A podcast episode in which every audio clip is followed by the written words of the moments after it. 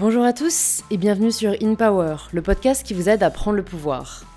Chaque semaine sur In Power, j'accueille des entrepreneurs, des artistes, des chefs pâtissiers ou encore des créateurs de contenu. Et cette semaine, c'est un psychiatre et auteur que je reçois. J'admire beaucoup Christophe André, et notamment parce qu'il mêle l'approche scientifique et l'approche spirituelle. Ce sont deux mondes qui ont tendance à s'opposer, parfois même à se mépriser, alors que je pense qu'ils ont tous les deux beaucoup à apporter. Christophe a écrit de nombreux ouvrages autour des thèmes de l'anxiété, de la peur, de la méditation ou encore du bonheur. Ce sont autant de thèmes qui, je pense, parlent à beaucoup d'entre nous et que j'avais envie d'aborder avec lui. Cette conversation avec Christophe était tellement intéressante que dès la fin de l'enregistrement, je lui ai proposé de revenir pour enregistrer une suite. Cet épisode est donc le premier de nos échanges. Dans cet épisode, on revient sur ses années de psychiatre, des enseignements qu'il en retire, ce qui l'a poussé à intégrer une approche plus spirituelle et notamment la pratique de la méditation. On parle d'anxiété, de bienveillance, de bonheur et de guérison. Vous allez voir, Christophe est vraiment passionnant à écouter et j'espère que cet échange vous parlera autant qu'à moi. Si cet épisode vous plaît, c'est en laissant 5 étoiles sur Apple Podcasts ou sur Spotify que vous pouvez le plus soutenir le podcast et me faire savoir que vous appréciez InPower. Vous pouvez aussi vous abonner pour ne pas rater les prochains épisodes, c'est gratuit et ça, c'est quand même cool. Je vous remercie sincèrement par avance pour votre soutien et je suis ravie de vous inviter à rejoindre cette conversation avec Christophe André. Bonjour Christophe. Bonjour Louise. Bienvenue sur InPower. Je suis ravie de te recevoir et je sais que beaucoup de gens de ma communauté d'ailleurs, quand ils ont vu que je te recevais, étaient vraiment excités à l'idée d'entendre ce podcast. Donc euh, je suis ravie. La première question que je pose à tous mes invités, c'est de se présenter de la façon dont ils le souhaitent. Mhm. Alors, ben, je suis médecin psychiatre. En tout cas, j'étais médecin psychiatre puisque je viens de, prendre ma retraite il y a deux ans.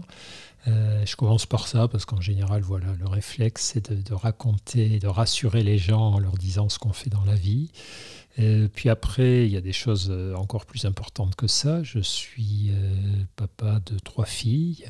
Je suis marié et donc on les a faites ensemble. Hein. donc nous sommes parents de, trois filles qui sont grandes, qui ont entre 20 et, et 30 ans. Je suis un gars du sud-ouest.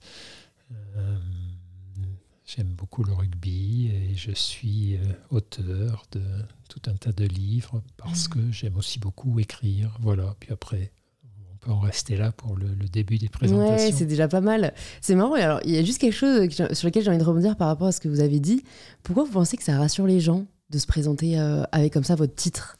Alors, pas vous personnellement, particulièrement, mais les gens en général, c'est vrai qu'il y a ce truc de Mhm. je suis et il faut mettre quelque chose derrière. Quoi. Bah, oui, oui, c'est un, une constante. Moi, je me souviens, j'ai beaucoup soigné les gens très timides quand j'exerçais à Sainte-Anne, les personnes qui souffraient de ce qu'on appelait des phobies sociales. Et celles qui n'avaient pas de travail étaient terrifiées dans les soirées à l'idée qu'on leur demande ce qu'elles faisaient, parce qu'elles s'étaient aperçues que quand on fait connaissance avec quelqu'un, on cherche euh, des sujets de conversation et très rapidement, ce qu'on leur demande, c'est le boulot, le statut social, la fonction, la fonction sociale. Alors ça peut se comprendre, évidemment, on peut pas leur demander leurs habitudes sexuelles ou alimentaires, c'est déjà un peu trop intime, mais euh, voilà, et donc je sais que ça rassure les gens de, se présenter comme ça. Bon, ça a façonné mon identité tout de même, hein. c'est quelque chose d'important pour moi, mais c'est vrai que je pourrais commencer en disant, je suis le papa de trois filles, parce que ça...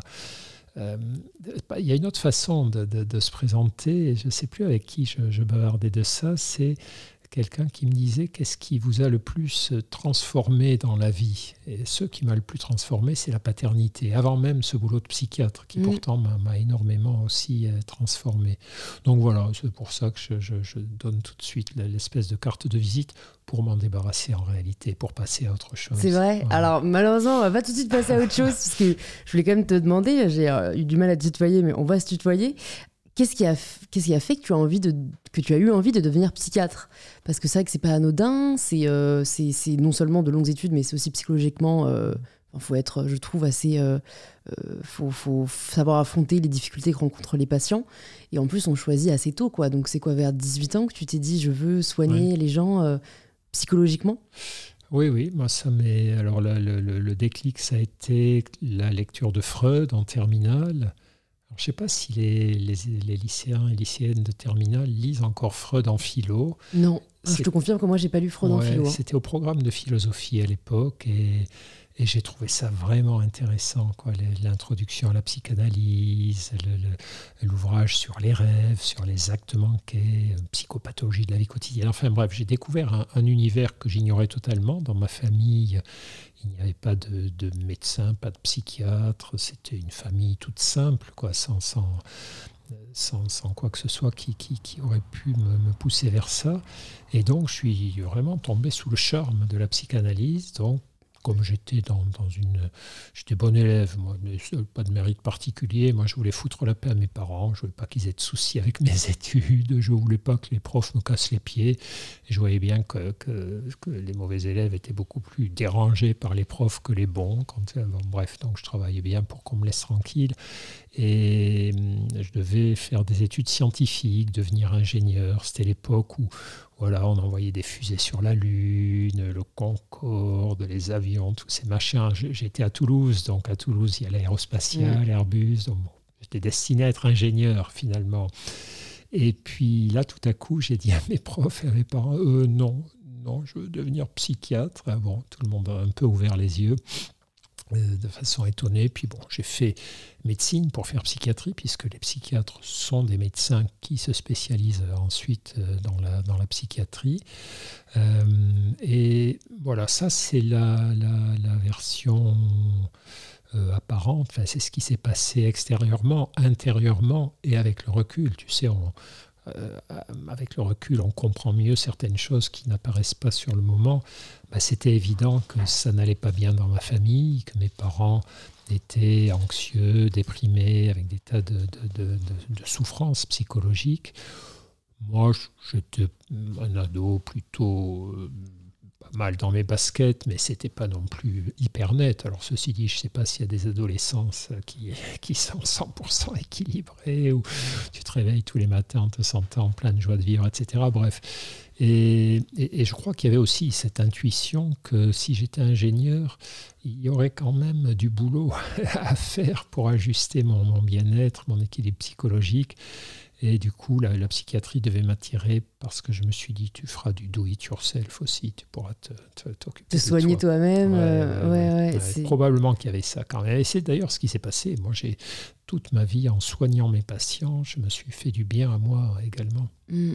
C'est fort. C'est, Bon, je pense qu'en effet, on apprend. Euh, de l'expérience aussi et, et si jamais tu as pu en bénéficier toi-même pour toutes les personnes que tu as aidées, euh, c'est, c'est merveilleux. Qu'est-ce qui a fait que je sais pas quand ça s'est fait euh, dans ton parcours, mais que du coup, tu t'es quand même un petit peu détaché de l'approche de Freud, qui t'avait euh, pourtant beaucoup séduit à, l'origine. Et c'est un peu toi, de ce que j'ai entendu, qui euh, t'es orienté, qui a démocratisé les thérapies cognitives comportementales. Est-ce que tu peux nous parler justement de, ce changement d'approche? Oui, c'est une histoire de désillusion, mais je crois qu'on en traverse tous des, des désillusions. Il y a des, des modèles que tu admires, auxquels tu veux ressembler, puis tu t'approches de ces modèles dans la réalité, dans la vraie vie, et tu trouves que bah, sont pas très inspirants finalement. Moi, c'est ce qui s'est passé quand, quand j'étais étudiant donc en médecine. J'ai commencé à, à rencontrer mes premiers psychanalystes. Je suis allé en voir certains pour tenter de faire moi-même une psychanalyse. Et puis, dans ce milieu, voilà, de la médecine, puis après de l'internat, quand je suis devenu interne, on croisait donc des, aînés qui étaient psychiatres et psychanalystes. Et ben, je trouvais que ils n'étaient pas, pas inspirants. J'avais pas envie d'être comme eux. Alors, Bon, euh, certains étaient plutôt des bons soignants, d'autres n'étaient pas des bons soignants, d'autres n'étaient pas, je trouve qu'ils ne faisaient pas ce qu'il fallait faire avec les patients. Mais euh, surtout, je trouvais qu'en tant que personne, ils ne respiraient pas le bonheur, la joie de vivre, la bienveillance, la tolérance. Et, je me suis dit, oulala, là, bah non, quand même, je pas, euh, non, ça m'intéresse pas quoi, de devenir comme eux. Et, mais c'est vraiment, ça a été très triste. Quoi. J'ai, une espèce de deuil comme ça. Euh, donc j'ai, là, là, j'ai eu du cran. rétrospectivement, au lieu de rentrer dans le moule, de me dire, bon, on fait semblant, allez, fais je me suis dit, ben non, ça, je peux pas, je peux pas faire semblant d'y croire, d'adhérer à ça. À l'époque, il y avait une mode euh, dans la psychanalyse qui était le lacanisme, qui était un truc invraisemblable. Quoi. Genre, je préfère même pas en parler tellement c'était fou. Quoi. Et on comprenait rien de ce que disaient les gens. Et il y avait des réunions comme ça de lacaniens. Un type se levait ou une bonne femme prononçait un truc incompréhensible tout le monde hochait la tête. Personne ne comprenait rien, mais tout le monde faisait semblant de comprendre. Donc au bout de quelques réunions comme ça, j'ai fui. Et donc j'ai cherché autre chose. J'ai fait de l'hypnose, des thérapies familiales, enfin. Euh, je cherchais, ça c'était plutôt sympa, mais ce qui était dur, c'est que j'étais quand même un peu marginalisé, quoi, comme on mm. pouvait l'être à l'époque. Tu vois, tu es dans un milieu où il y a une, une, une directrice. ouais, une espèce de, doctrine dominante euh, qui était la psychanalyse à l'époque, et puis tu dis non, moi j'ai perdu la foi, quoi, j'y crois pas. Donc tu es quand même un, renégat, un mm. chacal. Euh, bon, puis après, peu à peu, j'ai trouvé ma voie. Je me suis formé, comme tu disais, aux thérapies comportementales, euh, etc. Mais Ouais, ça a été une bifurcation, mais alors je regrette pas une demi-seconde, évidemment, d'avoir fait ça. Tu étais juste avant-gardiste, hein, mais souvent, en effet, les avant-gardistes sont incompris, euh, en tout cas en Occident. Quoi. Ouais, bah, en tout cas, sont dans l'inconfort quelque temps. quand tu, le confort, c'est de faire comme les autres, et là, j'ai pas fait comme les autres. Mm. Qu'est-ce qui a fait que tu as retrouvé la foi, justement? Une autre forme de foi qui est plus spirituelle, mais comment ça s'est fait, ce cheminement? La foi dans une méthode de, soins. Ouais. Bah, j'ai rencontré une méthode de soins qui était respectueuse des patients, qui reposait quand même sur un minimum de preuves scientifiques. J'avais passé toutes mes études de médecine à, faire, euh, à me former à soigner. Donc soigner, ça veut dire tu respectes la personne que tu as en face de toi, tu lui veux du bien, tu es sympa avec elle, et puis tu lui appliques des méthodes qui ne sont pas des méthodes qui n'ont aucune preuve euh, de, leur validité scientifique. Donc dès que j'ai mm. trouvé des méthodes comme les thérapies comportementales qui reposaient quand même sur des données scientifiques, euh, je me suis épanoui. Puis j'ai rencontré un, maître, comme on dit en médecine souvent ou dans d'autres domaines, un homme qui était un homme, un psychiatre, un de mes aînés, qui était un type bon, généreux, sympa avec les patients, euh, qui appliquait ce qu'on appelait à l'époque les thérapies humanistes. Et voilà, tout ça m'a réconcilié, mais j'ai failli arrêter la psychiatrie. Hein. Ah j'étais, Oui, j'étais allé faire de l'obstétrique, je trouvais que c'était génial. L'obstétrique aussi, ça me plaisait beaucoup. Et, et, puis bon, quand même, je suis revenu à la psychiatrie grâce à cet homme, grâce aux thérapies comportementales. Et, et là, là, je me suis régalé. Ouais. Mm, mm. C'est passionnant. Euh, je suis vraiment reconnaissante que, enfin, qu'il y ait des personnes comme toi en fait qui fassent le pont entre le monde scientifique et euh, le monde, je sais pas si on peut l'appeler humaniste, spirituel, mais, qui, ont tendance à être vraiment euh, euh, séparés. Enfin, mon avis, je t'apprends rien parce que tu, tu, dois le ressentir, tu dois le voir, mais c'est vrai qu'il y a d'un côté, j'ai l'impression, les personnes qui croient voilà, en ce qui a été prouvé, euh, et voilà, il faut de la rigueur aussi, mais et de l'autre côté, des personnes qui ont un peu rejeté ce milieu parce que peut-être ils n'ont pas réussi à être aidés comme ils l'attendaient et qui ont trouvé du coup des approches plus holistiques. Mais, mais c'est enfin, rare, tu vois. Moi, je trouve que tu es un des seuls euh, qui, qui a ces deux casquettes, si on peut dire, et, et qui écrit des livres avec, entre autres, des moines, quoi. Qu'est-ce qui a fait que tu es entré dans cette euh, approche plus spirituelle? Tu vois, par exemple, la rencontre avec Mathieu Ricard et que tu t'es dit, ben, on a peut-être des choses à faire ensemble et que tu n'as pas eu, contrairement à bah, euh, certains de tes confrères, hein, euh, sans leur, du tout leur jeter la pierre, mais ce scepticisme ou ce, mépris presque d'approche plus, enfin, moins rigoureuse scientifiquement mmh. parlant? Bah, oui, si, j'ai peut-être un scepticisme, mais un scepticisme bienveillant. Je crois que le scepticisme, si ça consiste à dire Ok, pourquoi pas Expliquez-moi, montrez-moi finalement qu'est-ce qui vous pousse à, penser ça, à croire ça? C'est plutôt une bonne chose. Je pense que c'est pas bien non plus de gober tout ce qu'on nous avance sans aucune exigence, mais il faut un scepticisme bienveillant. Moi, c'est ce que je, quand j'étais enseignant à l'université, je disais toujours ça à mes étudiants. Je leur disais soyez exigeants, soyez sceptiques par rapport à toutes les nouvelles méthodes de soins, par exemple, mais restez curieux et bienveillants parce que les certitudes d'aujourd'hui ne seront pas forcément celles de demain, etc., etc. Après, la rencontre avec Mathieu Ricard, par exemple, ou avec la méditation, euh, c'est effectivement, c'est comme tu le dis, c'est ces deux univers qui, qui, je comprends que ça ait pu déconcerter beaucoup de monde, parce que d'un côté, on a quand même tout un ensemble de travaux qui montrent que la méditation a un effet objectif, et ça c'est des travaux scientifiques, mhm. tu vois, quand tu montres la modification du cerveau que tu obtiens avec des exercices réguliers de méditation, ce qu'on appelle la neuroplasticité, la modification des zones du contrôle émotionnel, de l'anticipation, de l'attention. Euh, bon, là, c'est voilà, on n'est pas dans le flou de la croyance, on est dans les données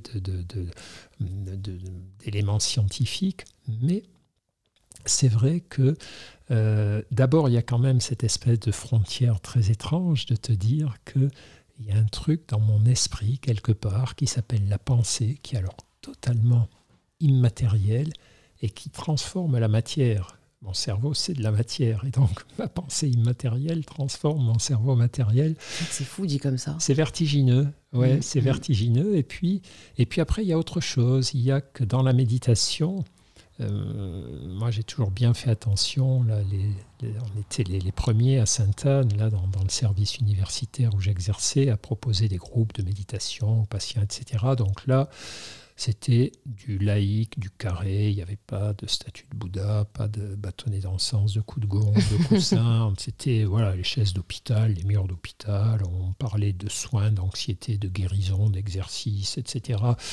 Euh, mais après, quand les patients étaient améliorés, étaient sortis du groupe et qu'on restait en contact avec eux, ils revenaient de temps en temps méditer avec nous une fois par semaine pour s'entraîner, pour garder la, forme méditative, si j'ose dire.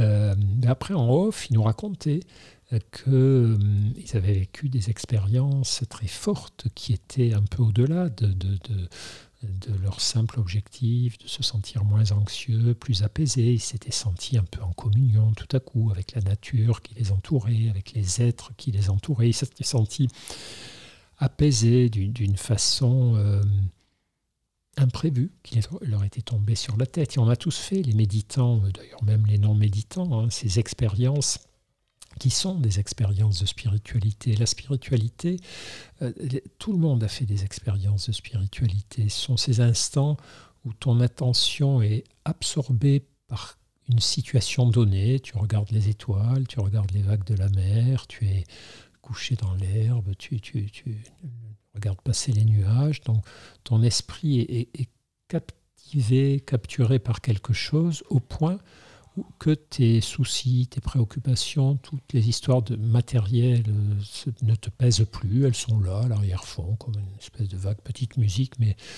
tu comprends que c'est pas ça le plus important dans ta vie. Tu comprends que ça existe, il faut s'en occuper, mais que à l'heure de ta mort, c'est pas ces trucs-là dont tu te diras mince, est-ce que j'ai bien fermé la porte à clé, est-ce que j'ai pas d'écoute, c'est pas ça qui comptera.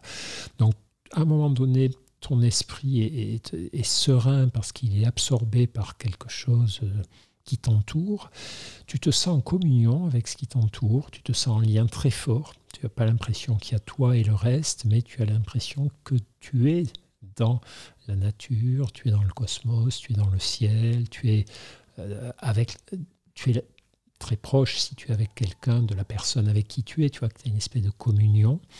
Euh, et puis, tu as aussi le sentiment que tout à coup, le temps n'a plus d'importance, que c'est une espèce de bouffée d'éternité, comme ça, de petites bulles d'éternité, plop, qui arrivent. Et ces instants-là, ils peuvent nous être donnés comme ça par la vie quotidienne, pour peu qu'on se permette à certains moments de lâcher nos écrans, de lâcher nos soucis et de se rendre présent à notre vie. Euh, mais ils sont facilités par la méditation. Quand tu médites régulièrement, tu, vois très bien qu'il y a de plus en plus souvent des, moments comme ça. Et tu comprends très bien que là, tu passes dans une autre dimension, en quelque sorte, qui est parfaitement compatible avec ce qui va se passer cinq minutes plus tard, où tu vas voilà, revenir sur Terre.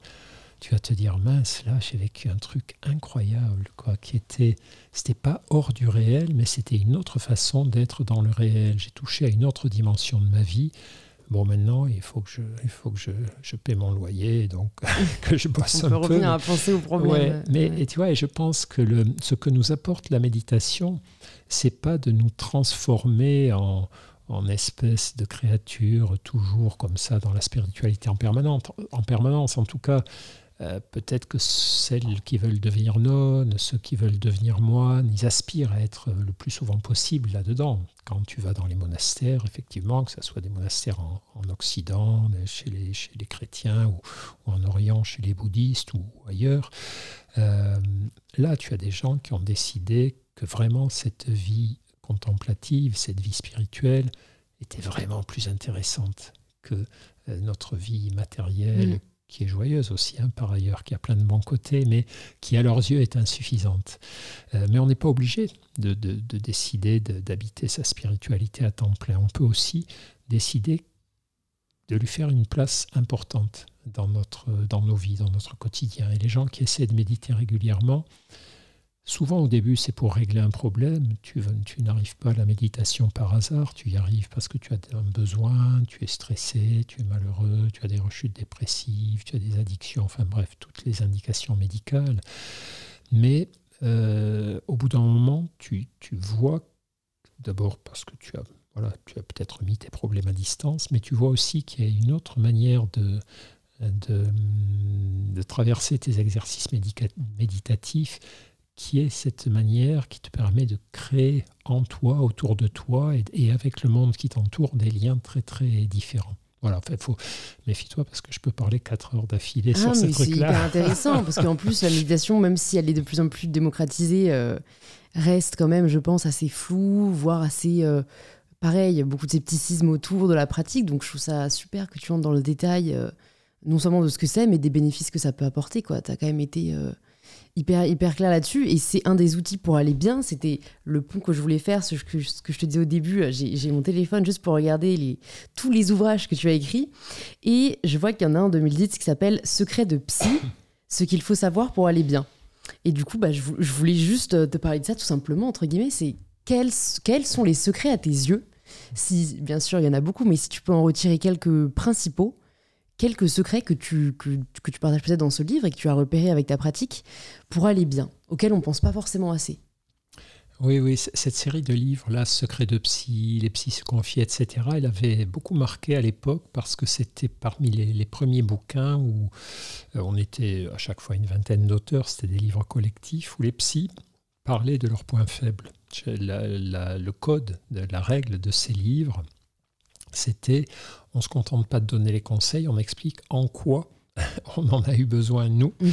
et euh, en quoi ils nous ont aidés. Donc certains psys parlaient de la manière dont ils avaient surmonté leur addiction, leur anxiété, leur tendance dépressive, leurs problèmes d'estime de soi. Donc euh, c'était très aidant pour les lectrices et les lecteurs de, parce que ça leur montrait quoi qu'il n'y avait pas deux catégories de personnes, ceux qui vont bien et ceux qui vont pas bien, mais que tout le monde a à prendre soin de, de, sa personne.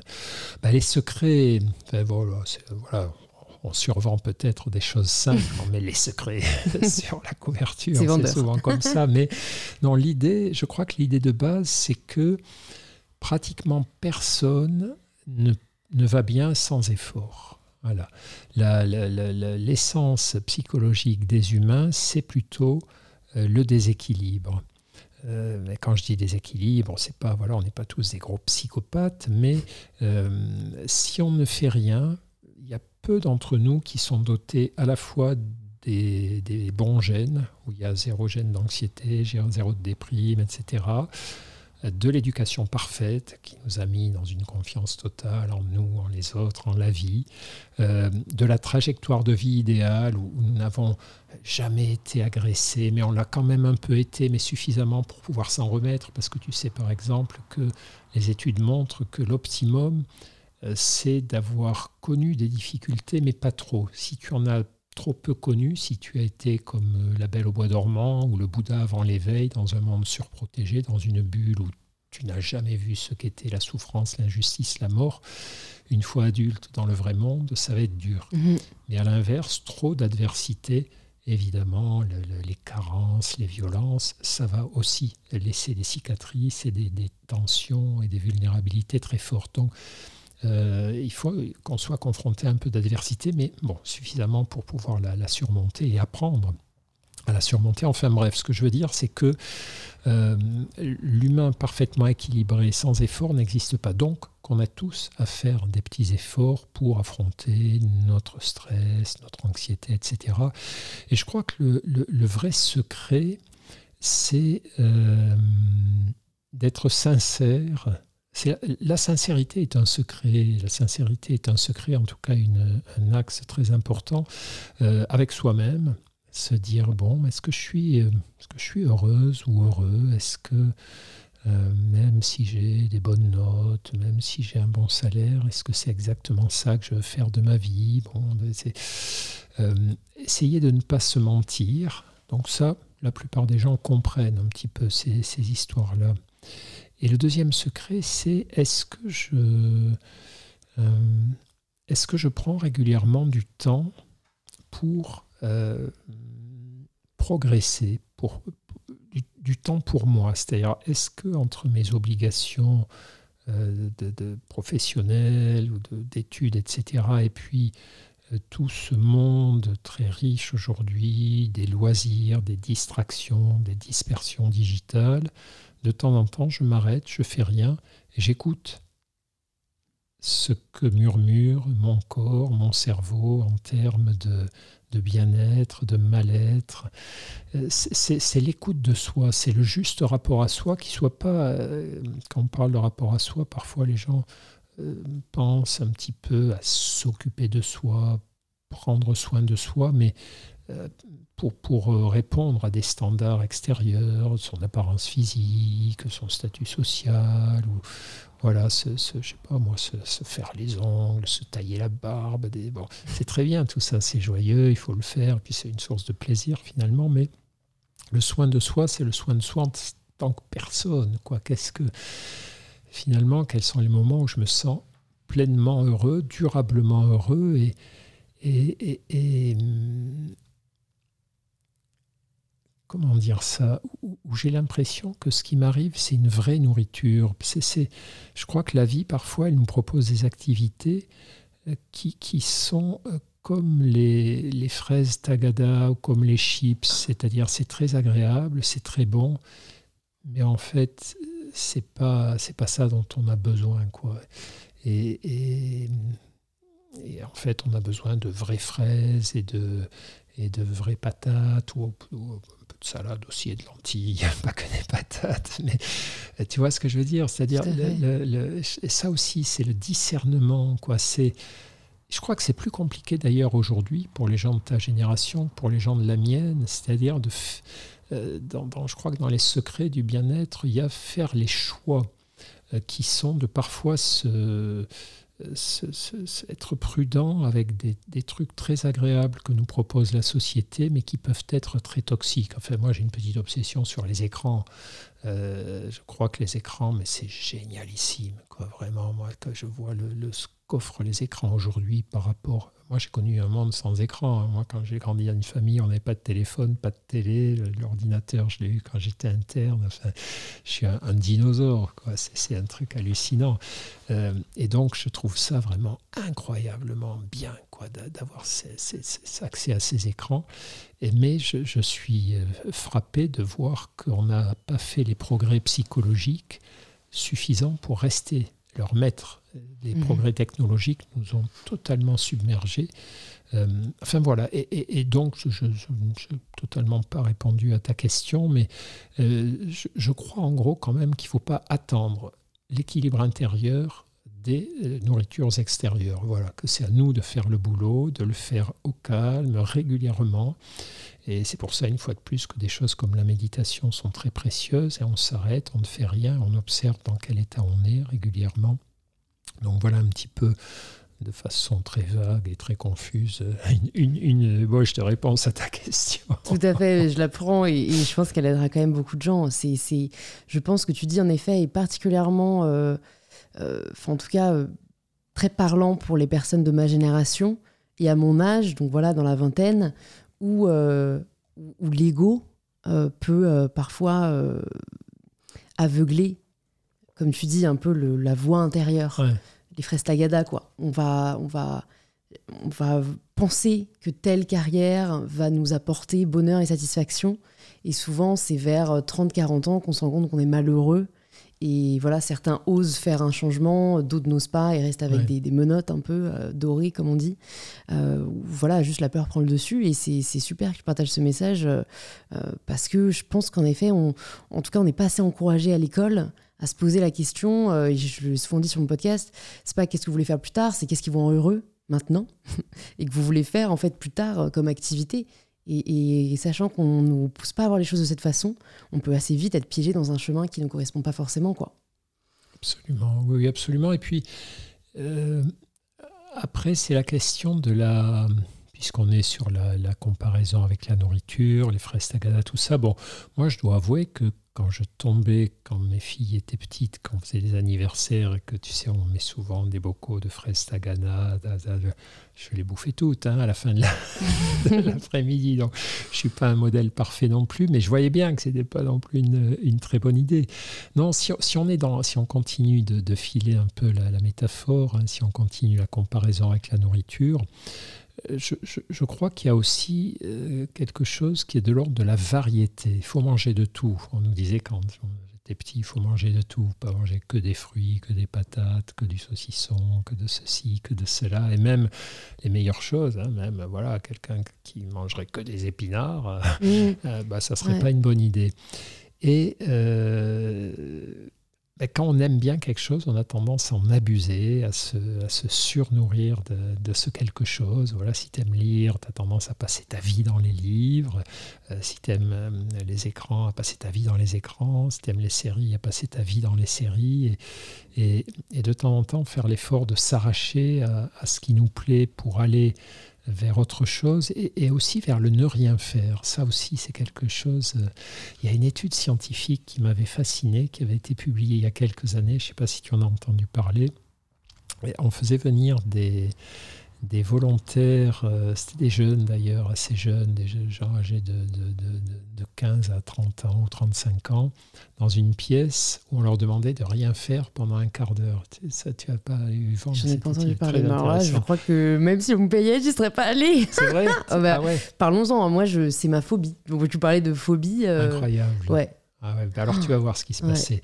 Donc on les faisait rentrer dans une pièce euh, où on leur demandait, de, on leur disait voilà, l'expérience consiste à, être dans cette pièce où il n'y a vraiment rien à faire. Hein. Il n'y a pas de fenêtre, pas d'écran, rien à lire, pas de musique. Donc évidemment, vous nous donnez euh, vos écouteurs, votre, euh, votre, votre téléphone. Hein, et donc on va vous enfermer pendant un quart d'heure dans la pièce. Et puis après, on vous fera remplir des petits questionnaires, voir comment vous vous sentez. Il y avait une petite caméra dans un coin, les gens ne le savaient pas. Et puis dans, un bout de la pièce, on leur disait Ah oui, ça c'est un truc, c'est du matériel qu'on a laissé d'une expérience précédente. C'est une petite machine pour se donner des chocs électriques. Donc ça ne fait pas très mal, mais ça pique quand même. Attention. Donc si, méfiez-vous, si vous posez la main sur la plaque, vous allez prendre une bonne décharge électrique. Vous vous en souviendrez. et puis on dit Bon, allez, à tout à l'heure, hein, on revient dans un quart d'heure. Et ce qu'on voulait voir, c'est qu'est-ce que les gens allaient faire? Est-ce qu'ils allaient passer un quart d'heure à s'ennuyer un peu ou, ou d'ailleurs à ne pas s'ennuyer, à se dire, écoute, ben, j'ai un quart d'heure pour souffler, je me relaxe, je me respire, je pense à mes vacances, je pense à, mon amoureux, à mon amoureuse, je ressonge au dernier film que j'ai vu. Enfin, on peut faire des tas de trucs avec son cerveau, hein. on n'a pas besoin de, support extérieur. Euh, ou on peut faire des pompes, du yoga, enfin bref. Et puis, euh, en fait, ce dont on s'apercevait, c'est que deux tiers des garçons et un tiers des filles, plutôt que de rester sans rien faire, ils allaient se causer des chocs électriques. Ils allaient poser la main sur la plaque, prendre des décharges, et puis certains y revenaient plusieurs fois. Et ça, ça a assez fasciné les chercheurs, parce que là, vraiment, ils n'étaient pas obligés quoi, de se mmh. coller des chocs électriques.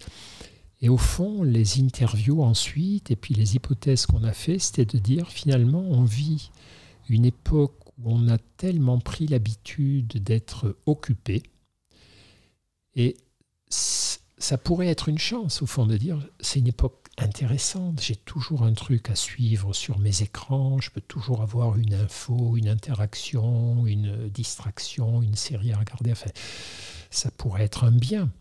Mais cette abondance de richesse nous a rendus infirmes, avec cette infirmité qui est que tout à coup, ne plus être sans rien à faire, sans rien à voir, sans action ni distraction, nous angoisse tellement. Non seulement on s'ennuie, mais on, est angoissé. Ta réaction, c'était drôle d'ailleurs quand tu dis moi, j'aurais jamais pu. Et au fond, la douleur de la décharge électrique est moins pire mmh. que la douleur de l'ennui.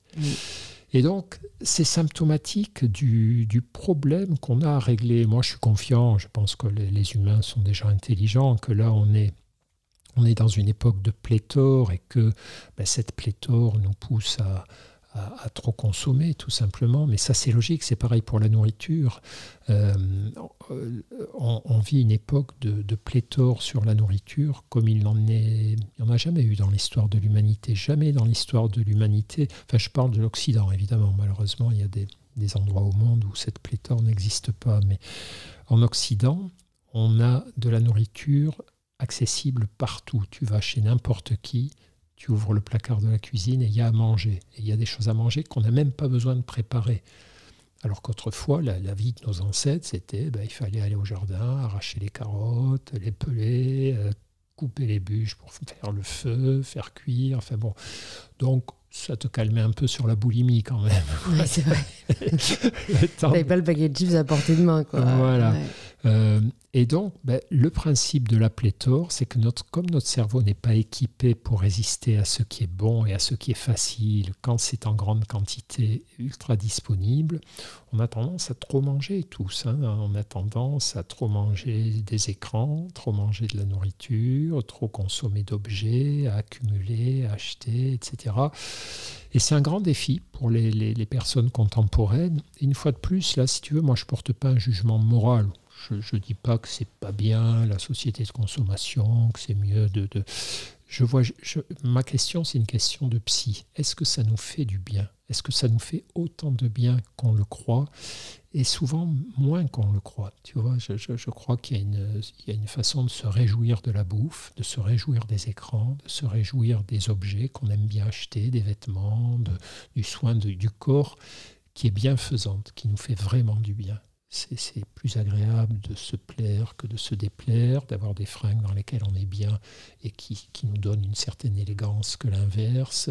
Mais euh, quand le, bien-être tourne à l'obsession, euh, à la nécessité, à l'obligation, voilà, on, est, euh, on, perd, on, mmh. perd, on perd le fil. Comment on peut faire pour retrouver un certain équilibre, en fait? Parce que c'est vrai que si on n'y est pas sensibilisé, c'est assez compliqué quoi de, de, non seulement en prendre conscience mais d'agir. Euh, est-ce que enfin personnellement je fonctionne euh, à partir du moment où je sais j'agis enfin le pouvoir pour moi c'est le savoir mais déjà tout le monde n'a pas le savoir et, euh, et pour certaines personnes ça ne suffit pas quoi. Comment est-ce que tu conseillerais aux personnes qui nous écoutent comment elles pourraient faire pour justement peut-être si elles réalisent cet excès revenir vers un certain équilibre et, pas avoir ce besoin de surconsommer les écrans ou la nourriture ou, voilà retrouver une forme de d'acceptation de moi je le vois aussi vachement avec l'immédiateté quoi. On est habitué à quand on commande quelque chose on veut l'avoir euh, le lendemain quoi. Avec Amazon maintenant c'est et, c'est vrai que où est la limite en fait? Moi je me demande souvent mais c'est quoi l'avenir? Du coup c'est euh, on va pas euh, consommer encore plus on va pas aller encore plus vite. C'est un moment ça comment faire pour justement trouver un point d'équilibre? Ben, j'ai pas trouvé encore. Si j'avais trouvé, je ferais une sacrée pub. c'est vrai, comme ça va être un petit prix Nobel. ouais, non, mais je, ce, ce, ouais, ce, qui est drôle, c'est que moi qui, qui, est, passé l'âge, hein, de, j'ai 65 ans quand même, donc en théorie, mon cerveau devrait être protégé de ces histoires-là, puisqu'il a passé la majeure partie de son existence à pas être soumis à ce genre de tentation incroyable. Et pourtant, je vois que je suis contaminé. Il y a quelques mois, tout à coup, je me suis aperçu que quand j'envoyais un SMS et qu'on ne me répondait pas dans le quart d'heure, je me disais, mais qu'est-ce qu'elle fout? Qu'est-ce qu'il fout? Alors pendant des années, ça m'avait énervé. Tu sais, ces gens qui te laissent un premier message, puis tu réponds pas tout de suite, et ils t'en envoient un second. Et oh, c'est bon. J'ai une vie, quoi. Ouais, j'ai une vie. je suis pas. C'est le au 19e siècle. Là, il y a un humoriste qui s'appelait Sacha Guitry, qui, qui, ou Lucien Guitry, je sais plus. C'est un, bonhomme de la famille Guitry. Ils étaient tous très drôles, de père en fils ou d'oncle en neveu. Et c'était l'invention du téléphone. Alors voilà, on posait les premiers téléphones dans les maisons et, et il refusait de décrocher au téléphone. Il disait Je ne suis pas un domestique, je n'accours pas quand on me sonne. Enfin bon, bref, si vous voyez, si vous voyez ce qu'on est devenu. Mais, et donc, je, je, vois bien que mon cerveau est, est totalement, euh, lui aussi, euh, contaminé par cette évidence de l'urgence. Il faut que ça aille vite. Bon. Alors, Bref, à, part euh, encourager les gens à faire régulièrement des cures de sevrage, de ça, c'est les cures de sevrage, c'est... Euh, moi, il y a un truc peut-être, je vais te dire, un, petit geste qui me, qui me frappe beaucoup, c'est, je vais te poser la question, tu parles avec quelqu'un que tu as rencontré, je sais pas, et, ton téléphone sonne. Qu'est-ce que tu fais? Ah, je réponds jamais. Tu réponds pas? Non. Et tu te dis, ben, il y a un répondeur, donc voilà. Ouais, moi je réponds de manière générale peu au téléphone. Euh, parce que justement, ça me coupe dans ce que je suis en train de faire. Tu regardes le message ou pas? Si c'est un bip. Alors, si c'est un texto et que je suis avec quelqu'un et qu'il est là, euh, ouais, généralement, j'ai tendance à regarder. Pas à répondre, mais à regarder. Après, enfin là, c'est marrant. Hein, c'est comme quoi, parfois, je me dis, il y a des synchronicités, mais c'est que j'ai jamais mon téléphone pendant les instruments de podcast. Et là, t'es le premier à me parler vraiment comme ça des écrans et moi je voulais regarder euh, tes livres et avoir les notes. Mais mais euh, en effet euh, je l'ai rarement tu vois quand je suis au café tout ça je le mets dans mon sac justement pour pas être distraite ben, c'est ce genre de geste je crois qui représente des petits freins pour commencer à reprendre son, son autonomie. Moi mhm. je suis très frappé par le nombre de personnes qui qui interrompent la conversation avec le véritable humain pour répondre au téléphone alors je comprends, parfois on a des urgences, hein, si on a un proche hospitalisé, voilà, c'est normal de dire attends, attends, là je suis de garde, mais la plupart du temps, non, non, c'est juste qu'on est, on est conditionné comme ça. Donc c'est tous ces micro-efforts de lucidité, de toutes petites contraintes, et, et je crois surtout de... C'est faire le bilan, c'est voir que dans notre société, finalement, il y a des revenons sur l'histoire de la nourriture, on est en train d'oublier que notre cerveau a besoin de certaines nourritures aussi. Alors, notre cerveau, c'est un gourmand, il adore euh, quand ça va vite, il adore quand ça flash, quand ça c'est fort, quand c'est vivant, quand c'est joyeux. Enfin, il adore être stimulé, mhm. il adore qu'il y ait de l'ambiance, quoi. Mais de temps en temps, il a besoin aussi euh, d'être au calme, qu'il n'y ait pas de bruit, pas d'agitation, d'être dans la lenteur, pas forcément faire les trucs à toute allure. Euh, un des exercices qu'on faisait faire beaucoup à, nos patients lors des, groupes de méditation, c'est manger lentement. Hmm.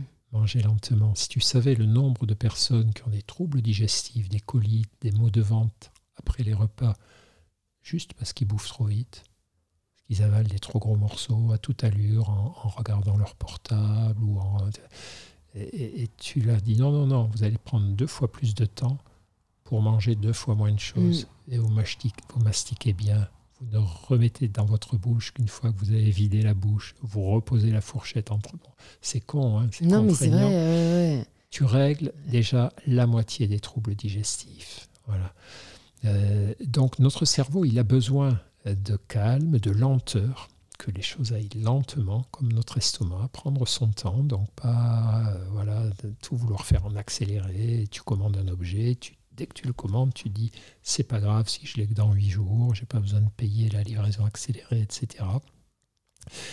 Euh, et de continuité surtout. On est en train de découvrir que le, quand ton cerveau est, régulièrement interrompu, euh, c'est toxique.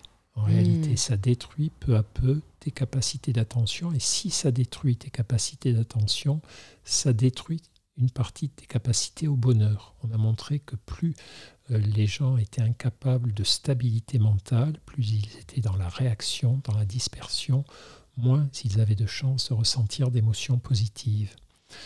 Donc tu vois, toute cette écologie cérébrale, euh, ben, ça veut dire qu'il faut donner à ton cerveau, il faut qu'on donne à nos cerveaux pas tout le temps, hein, mais régulièrement des moments de calme, de lenteur, de continuité. Ça, c'est un secret. Mm. Et je crois que les gens qui seront capables presque chaque jour de se passer une demi-heure au calme, je réponds à rien, je, voilà, je, ne réponds à aucune stimulation, je fais juste ce que je dois faire dans la continuité, euh, faire tout lentement, ne pas se presser et de ne pas être interrompu.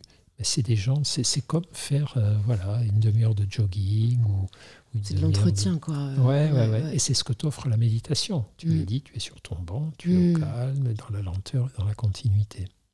Tu parlais de neuroplasticité à un moment euh, dans notre échange. Et bon, là, tu as donné un exemple un peu de comment ton cerveau s'est adapté à ces stimulations euh, des écrans et voilà du digital.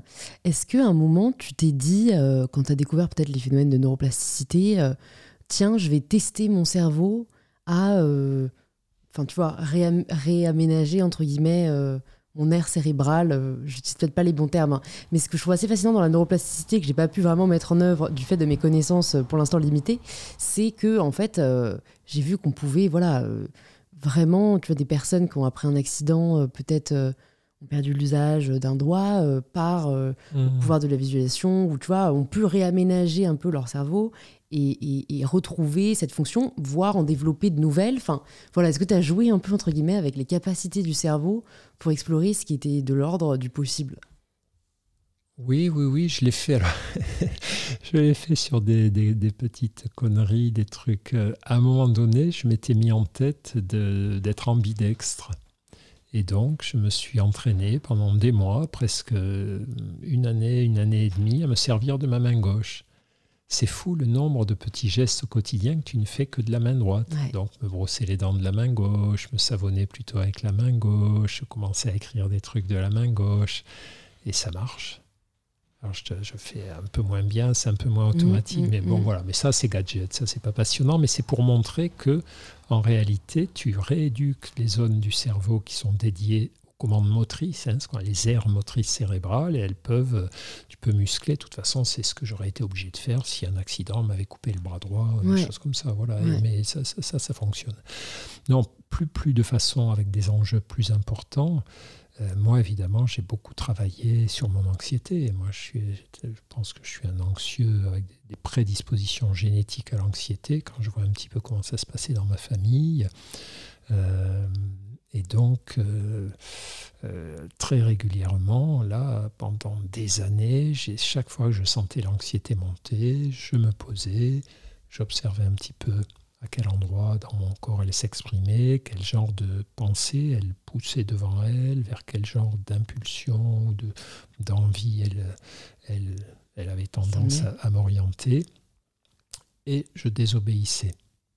Le principe des émotions douloureuses, anxiété, tristesse, colère, c'est d'en prendre conscience, de voir quel est le programme qu'elles sont en train d'imposer à ton cerveau et donc à ta personne, et de rester là à respirer en disant Ok, j'obéis pas, j'attends et je le fais pas.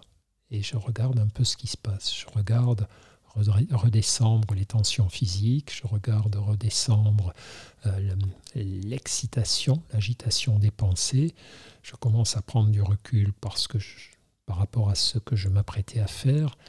Et c'est ça le, le, principe de la neuroplasticité. C'est-à-dire au lieu de suivre l'autoroute de tes habitudes, de tes automatismes qui sont aussi tracés dans des voies neurales au niveau du cerveau, tu bloques le, le trafic et tu fais une petite déviation. Tu fais passer par une petite route inhabituelle et, qui est une route plus calme, plus longue, où du coup, pendant le trajet, tu as le temps de te dire euh, est-ce que je ne suis pas en train de déconner? Est-ce que je peux continuer de respirer pour faire baisser la tension?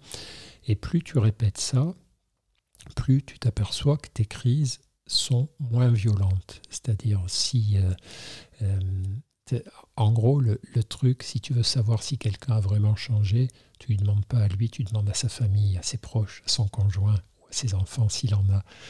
Et oui, papa, euh, votre papa me dit qu'il est beaucoup moins anxieux, mais est-ce que vous trouvez qu'il est, vraiment anxieux Et si tu demandais à, mes proches, tous mes proches te diraient qu'effectivement, ben, j'ai changé. C'est vrai que tu respires pas l'anxiété là. non, non, non, non, mais après tu peux donner l'impression de tu peux faire semblant. On peut beaucoup. Moi, le truc qui me fascine dans la vie, c'est les gens qui mentent. Le nombre de gens connus que je côtoie, dont je vois qu'ils ont dans les médias une image de gens sympas, zen, cool, et qui sont soit des gros enfoirés, soit des gens pas cool du tout, la liste est très longue. Mm. Donc c'est pas parce que à cet instant je parais cool et zen avec toi, parce que bah, tu, es, tu es sympa avec moi, je suis bien assis et tout, que je le suis vraiment. Je, je juste dire que je peux faire semblant. En réalité, si tu demandes à mes proches, ils te diront, c'est vrai qu'il était quand même un peu speed, mais que là, ça va beaucoup mieux. Et, et, en gros, ce que je veux dire sur ces histoires de neuroplasticité, c'est que euh, l'anxiété, le stress, la tristesse, le désespoir, la colère, tout ça continue d'exister en moi. Tu tu fais, c'est pas une. Tu fais pas table rase des émotions. Non, c'est pas un nettoyage, euh, une épuration émotionnelle comme il y aurait des épurations ethniques. C'est juste que tu les ramènes au niveau, à un niveau adapté. C'est normal d'être inquiet. Quelqu'un qui n'aurait aucune anxiété, aucune inquiétude, ça pourrait lui poser des problèmes, ne pas être assez inquiet. Moi, je trouve que ma femme n'est pas assez inquiète. Et du coup, elle est toujours en retard. Bah, tu vois, elle est quelque part. Et donc, on lui dit à quelle heure tu rentres pour dîner? Elle dit oh, Je suis à tel endroit, oh, je vais mettre 20 minutes. Bah, je suis là dans 20 minutes. Et toute la famille, c'est multiplie par deux multiplie le temps. C'est maman, tu multiplies par deux. C'est un excès d'optimisme. Ouais, ouais, ouais.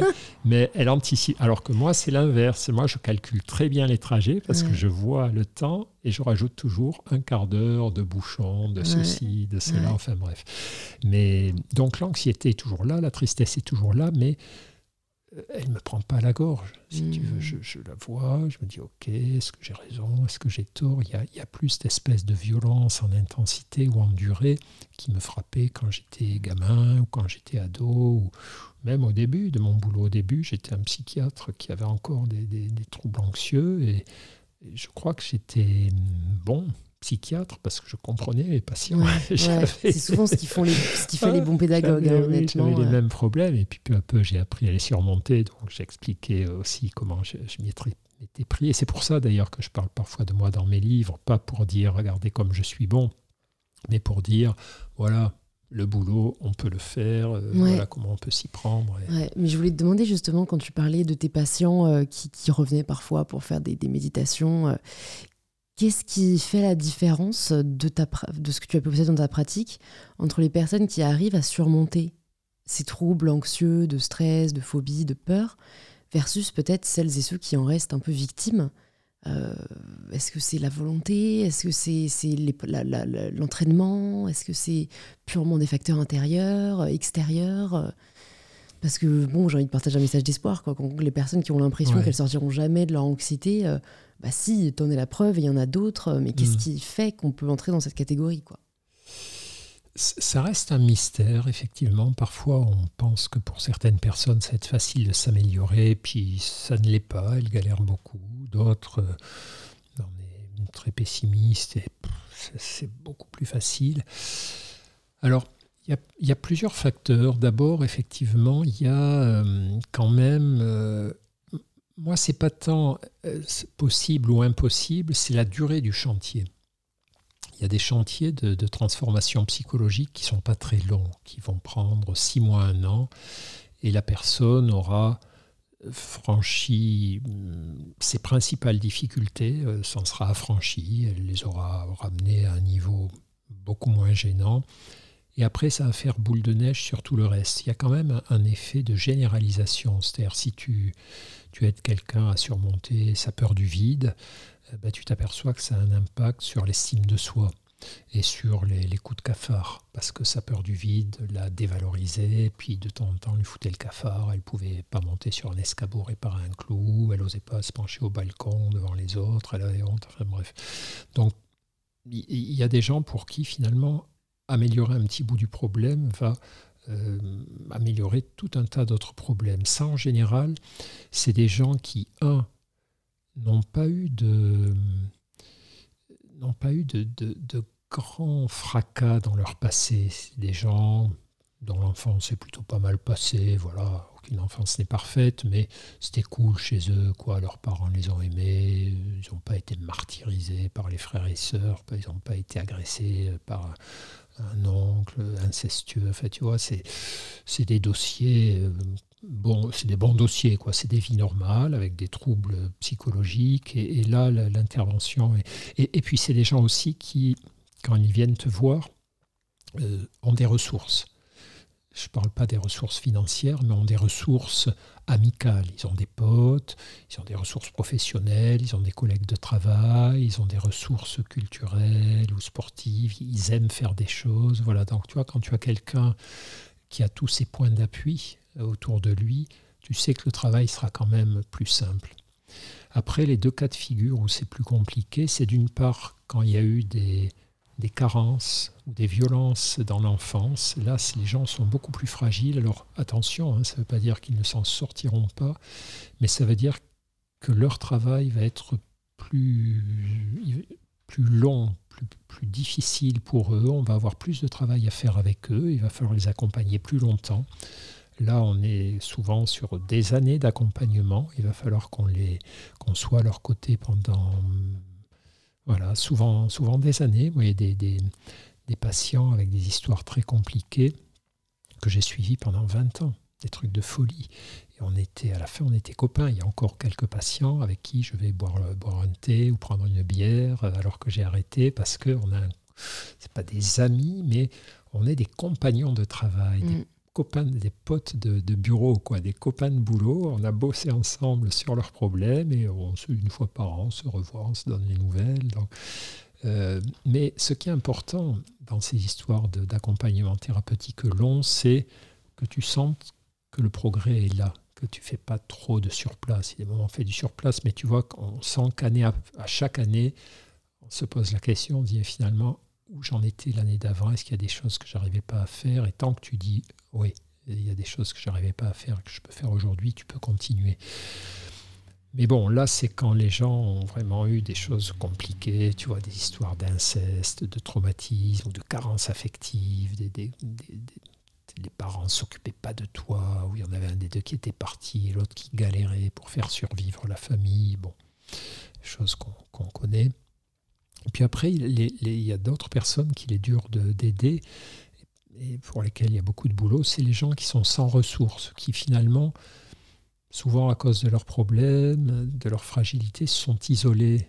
Tu vois, tu t'aperçois qu'ils ont très peu d'amis, qu'ils ont à peine un boulot, mais qui les intéresse pas et dans lequel ils ont une toute petite place, personne ne s'occupe d'eux, ils n'ont pas de passion. Et donc là, c'est des chantiers encore plus grands parce qu'il faut reconstruire, quoi, construire mm. avec eux toute une vie et ils n'ont pas appris à le faire petit, donc euh, ça va être sacrément, sacrément compliqué pour eux. Les, patients vraiment incurables, il n'y en a pas beaucoup, heureusement. Malheureusement, ça existe. Hein. J'en ai rencontré quelques-uns, des gens dont tu as le sentiment que toi, en tout cas, tu ne pourras pas les aider, que tu n'es pas le premier à échouer à les aider. Mais c'est, je sais pas, moi je dirais que ça doit être un sur, euh, un sur 100 000. Enfin, ah oui, c'est peu. Parce qu'ils n'y croient pas aussi, je sais pas, mais... Au bout d'un moment, ils finissent par ne plus y croire, mais c'est compliqué de leur reprocher parce que c'est des gens qui ont eu aussi des, des, histoires, euh, des histoires complexes. Donc, L'idée, c'est que tout le monde va pouvoir progresser, mais il y en a pour qui euh, il va falloir vraiment, tu vois, c'est comme une maison à rénover. Quoi. C'est, mm. si tu en as, c'est juste, il faut rafraîchir les peintures, mettre des rideaux. D'autres, fou, il va falloir euh, tout reconstruire, mm. quoi, pratiquement.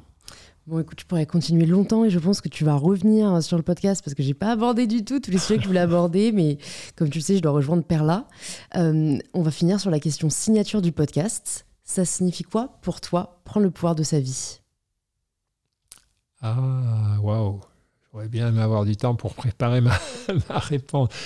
Prendre le pouvoir de sa vie.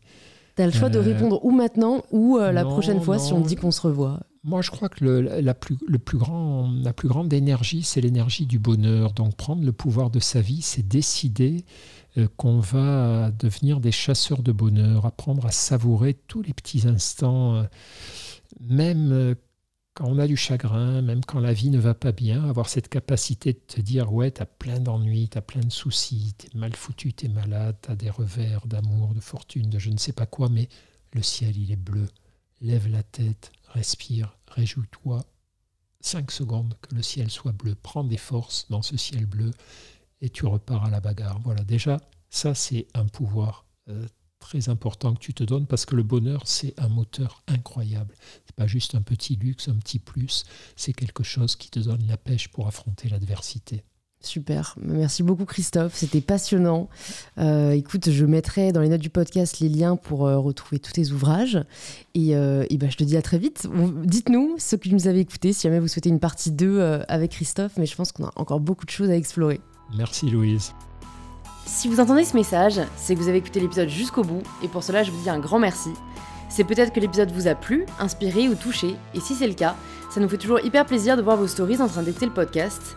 Vous pouvez nous taguer Christophe André officiel et mybetterself pour que l'on puisse le voir et interagir avec vous. Si vous souhaitez écouter d'autres épisodes inspirants, plus de 190 épisodes sont déjà disponibles sur InPower. Vous pouvez vous abonner directement au podcast sur l'application que vous êtes en train d'utiliser. Et je vous dis donc à très vite pour un tout nouvel épisode d'InPower.